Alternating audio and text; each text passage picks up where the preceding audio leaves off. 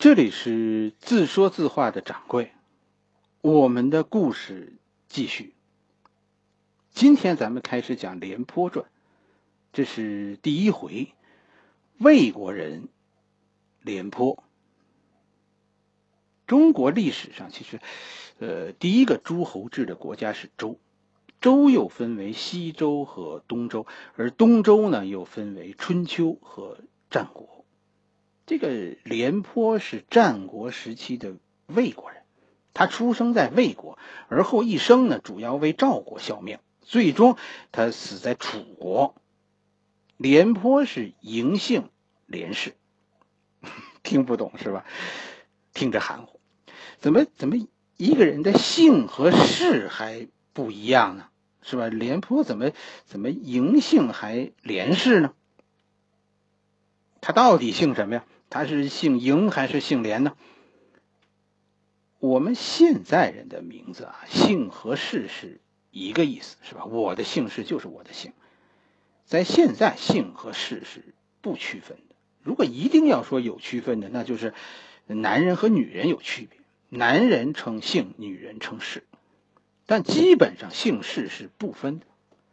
可是这其实啊是。我们现在的这种姓氏合一的说法呀，这是秦朝以后的习惯。秦始皇当初统一六国，专门把这个姓和氏的区别去掉。当时很多人都有姓，同时有氏。秦始皇为什么要给大家改姓呢？这里有个大问题，那就是这个氏啊，在周啊，其实代表了一种贵族身份。秦始皇统一六国，这个意思就是天下归秦。以前周朝封的那些贵族就都不作数，贵族那个时代就终结了，那些个贵族全作废了。你说代表他们表示他们身份的士还能存在吗？当然就全作废了。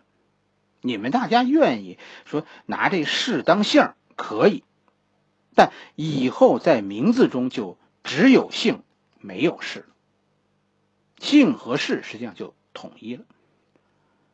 廉颇是战国人，对吧？所以廉颇有姓也有氏，而且按照周的这个这个姓名的规则呢，这个名字中啊是优先使用氏的，有氏就不用姓。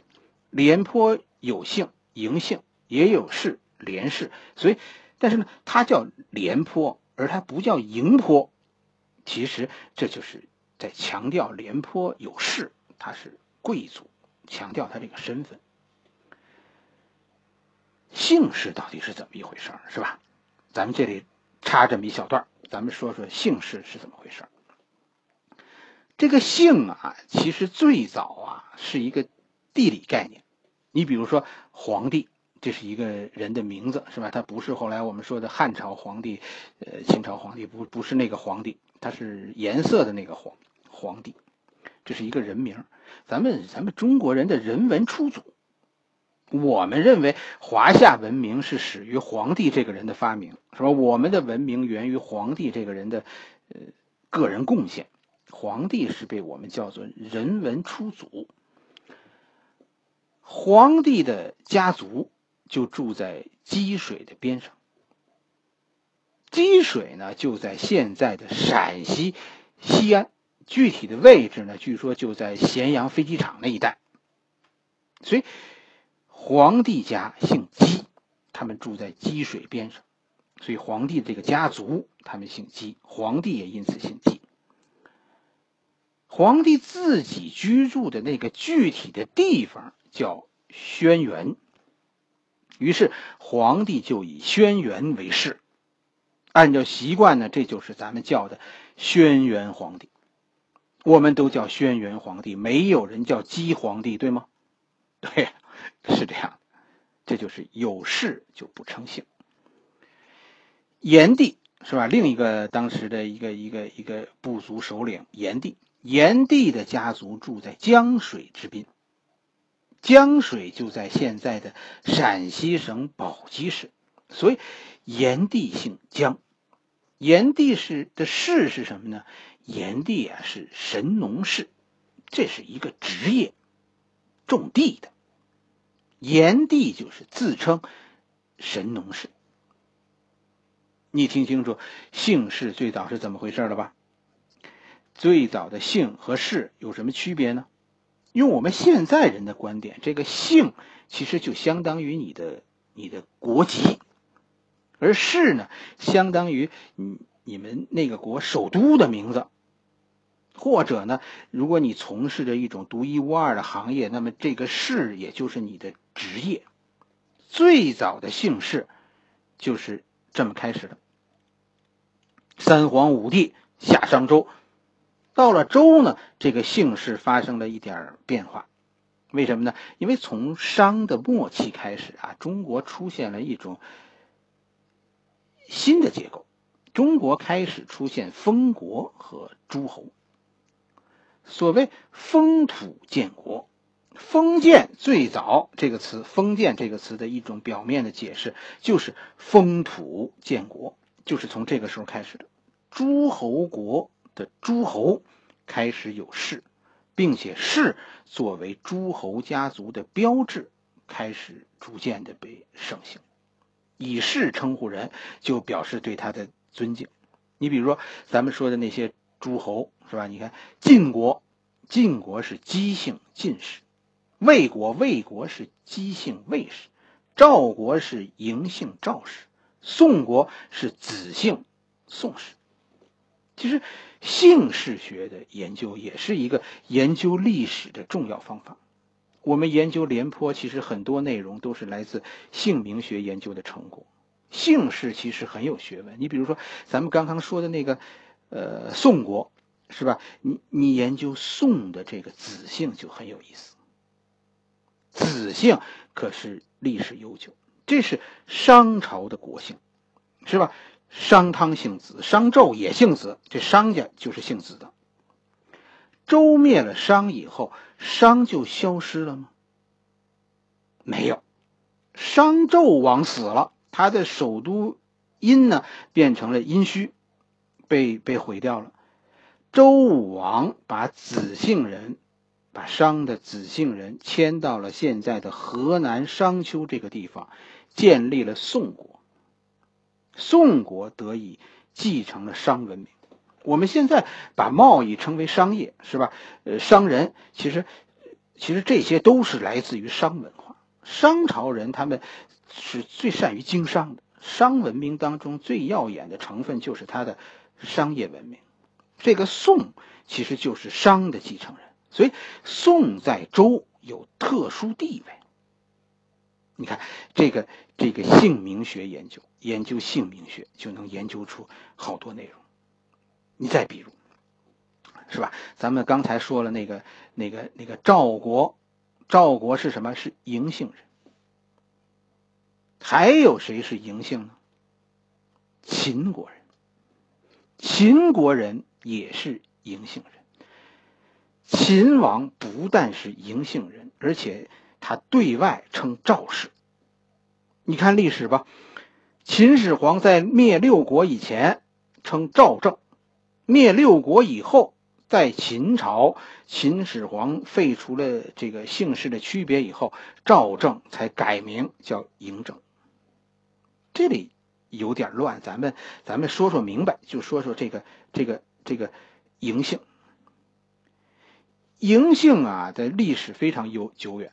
嬴姓人是商的忠臣，嬴姓对于商就如同姜姓对于周，姜姓对周很重要，是吧？姜子牙帮着周武王建立的商朝，嬴姓在商失败以后呢，就没落了，一朝天子一朝诸侯，商既然都亡国了，那商当初的诸侯就全作废了。商现在自己都降级为诸侯，成为诸侯，成为宋，成为周的诸侯公爵，周的公爵宋。嬴现在就是平民，可是嬴姓这帮人呢，他有一手绝活，就是养马，马养的很好。于是周天子一高兴呢，就把这个嬴姓人呢就封在了赵地，这就是呃嬴姓赵氏。这个商朝的望族这才在新的朝代周朝恢复了贵族身份，这个贵族身份就是赵，嬴姓的这一支就成了赵氏，是吧？嬴姓在赵地的赵氏，嬴姓赵氏。可好景不长，是吧？这晋国突然崛起了，这就晋国随后就把刚封的赵国吞并。赵国成为了晋国的一部分，国没了，但这个氏还在。就这一支人仍然称自己是赵氏。赵氏当然很委屈，是吧？他就找到了天子，这晋国太霸道，占了我们的家。天子，您看怎么办吧？天子很无奈，说一方面他很同情赵氏，就不高兴晋国的粗暴，这这晋国的行为这。太不给天子面子了。但是另一方面，周天子姓姬，晋氏其实也是姬姓人。咱们刚才说了，晋国晋国是姬姓晋氏，是吧？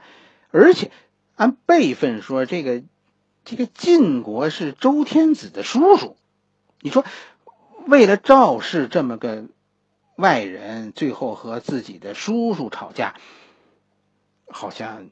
犯不上，是吧？还是姬姓人内部的团结比较重要。于是呢，这周天子就和赵氏说：“这要不这样，是吧？在我家呀，这个镐京边上那儿有一块地，叫秦。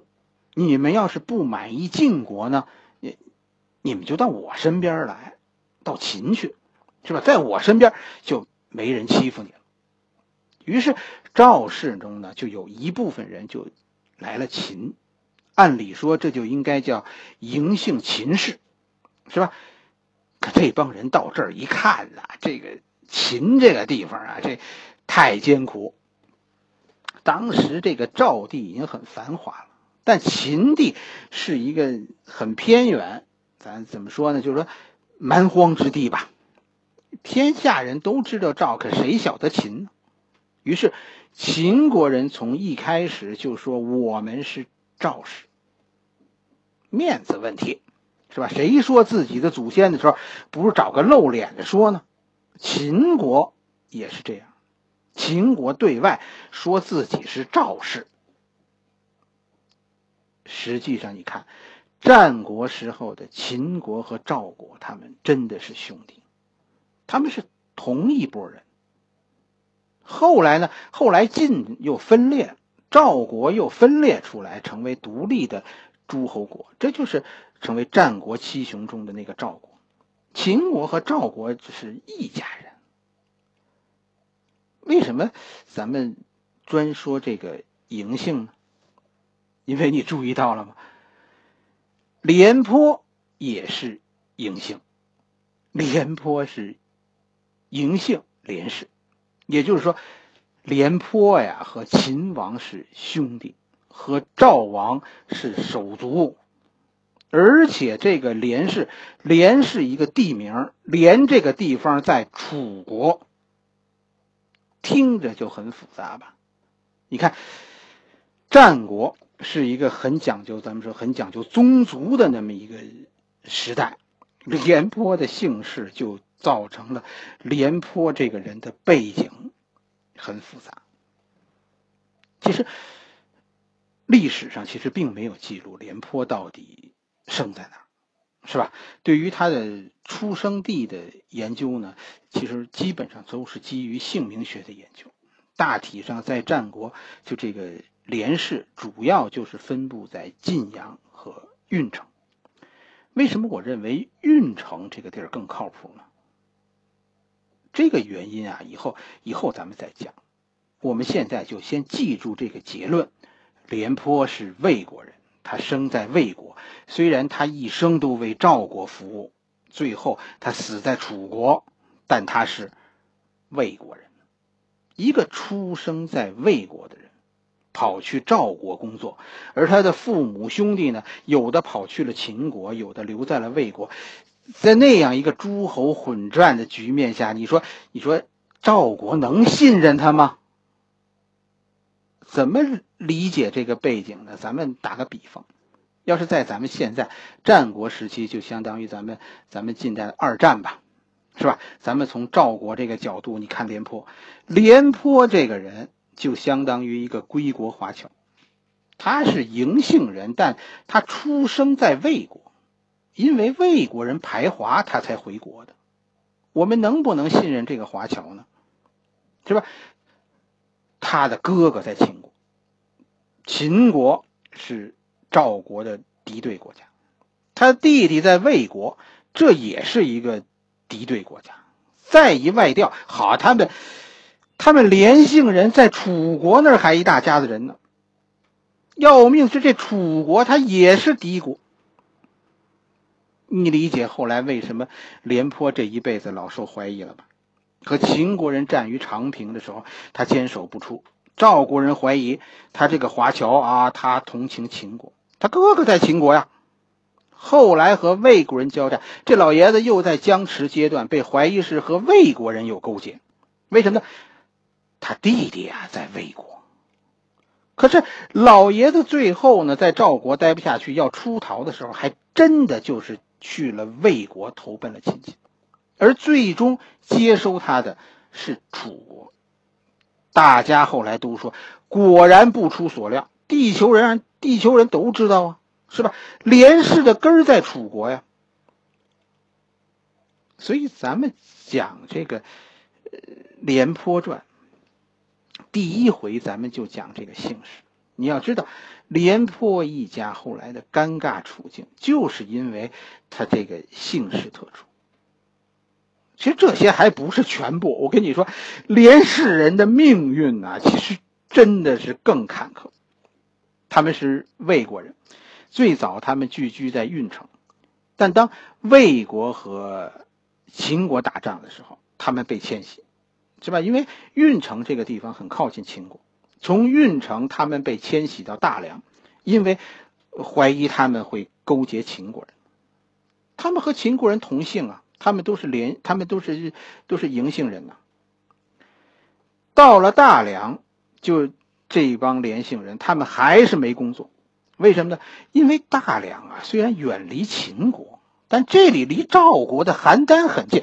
我跟你说，这都不讲理了。你说魏国的这边是秦国，那边是赵国，你要远离秦国，那就意味着接近赵国呗。人连姓人现在是两头都不成。随着魏国这个成这个四战之国，魏国被称为四战之国。他开始和周边的国家的关系都很紧张，在大梁的这帮连姓人，现在从从运城被迁移过来的这帮连姓人，他们又被怀疑啊是赵国奸细。我跟你说，哎呀，都没法说。无奈之下，这帮人最后他们当中的有些人投奔了赵国，在赵国他们仍然得不到信任。为什么？因为赵国和魏国现在关系紧张。你们从魏国来，谁知道你们当中是不是藏着魏国奸细啊？于是，他们这帮人从魏国逃到这赵国的这帮人，被安排的全都去了边疆城市晋阳。晋阳这下可好了，是吧？至少晋阳是连姓人的一个聚居地，是吧？我们最早说战国的两个两个连姓人的。就是连氏的这个这个聚居地，一个是晋阳，一个就是运城。他们现在终于这帮人都去了晋阳，哎，这这个真的是有一种回家的感觉。这谁成想呢？好景不长，是吧？这帮人刚到了晋阳，赵国就闹开了内讧，晋阳成为汉化胡人的中心区域，最终汉化胡人失败。他们又被怀疑是胡人的余党，再次遭到打击，于是很多人就从晋阳晋阳逃亡秦国。廉颇是留下来了，可是以后廉颇又被怀疑是秦国奸细、魏国奸细。廉颇的命苦啊，其实就是源于这个复杂的家族，是吧？和那个。兄弟相残的时代，你现在明白我们讲周，为什么咱们不讲孔子，不讲老子，不讲韩非子，而偏偏咱们讲廉颇，因为啊，故事多，而且很多故事并不为大家所知。《廉颇传》其实，呃，我一直舍不得拿出来，也就是因为这个，讲故事的人总得有几个压箱底儿的故事，这《廉颇传》就是其中一个。从明天开始，我们正式开始走进周，走进东周，走进战国，走进廉颇的人生。好了，这里是自说自话的掌柜，我们的故事明天继续。欢迎大家啊，加我的微博，我那个在夏天的游记正在陆续的在我的微博里更新。就是我微博、新浪微博自说自话的掌柜。今天咱们就讲到这里，我们的故事明天继续。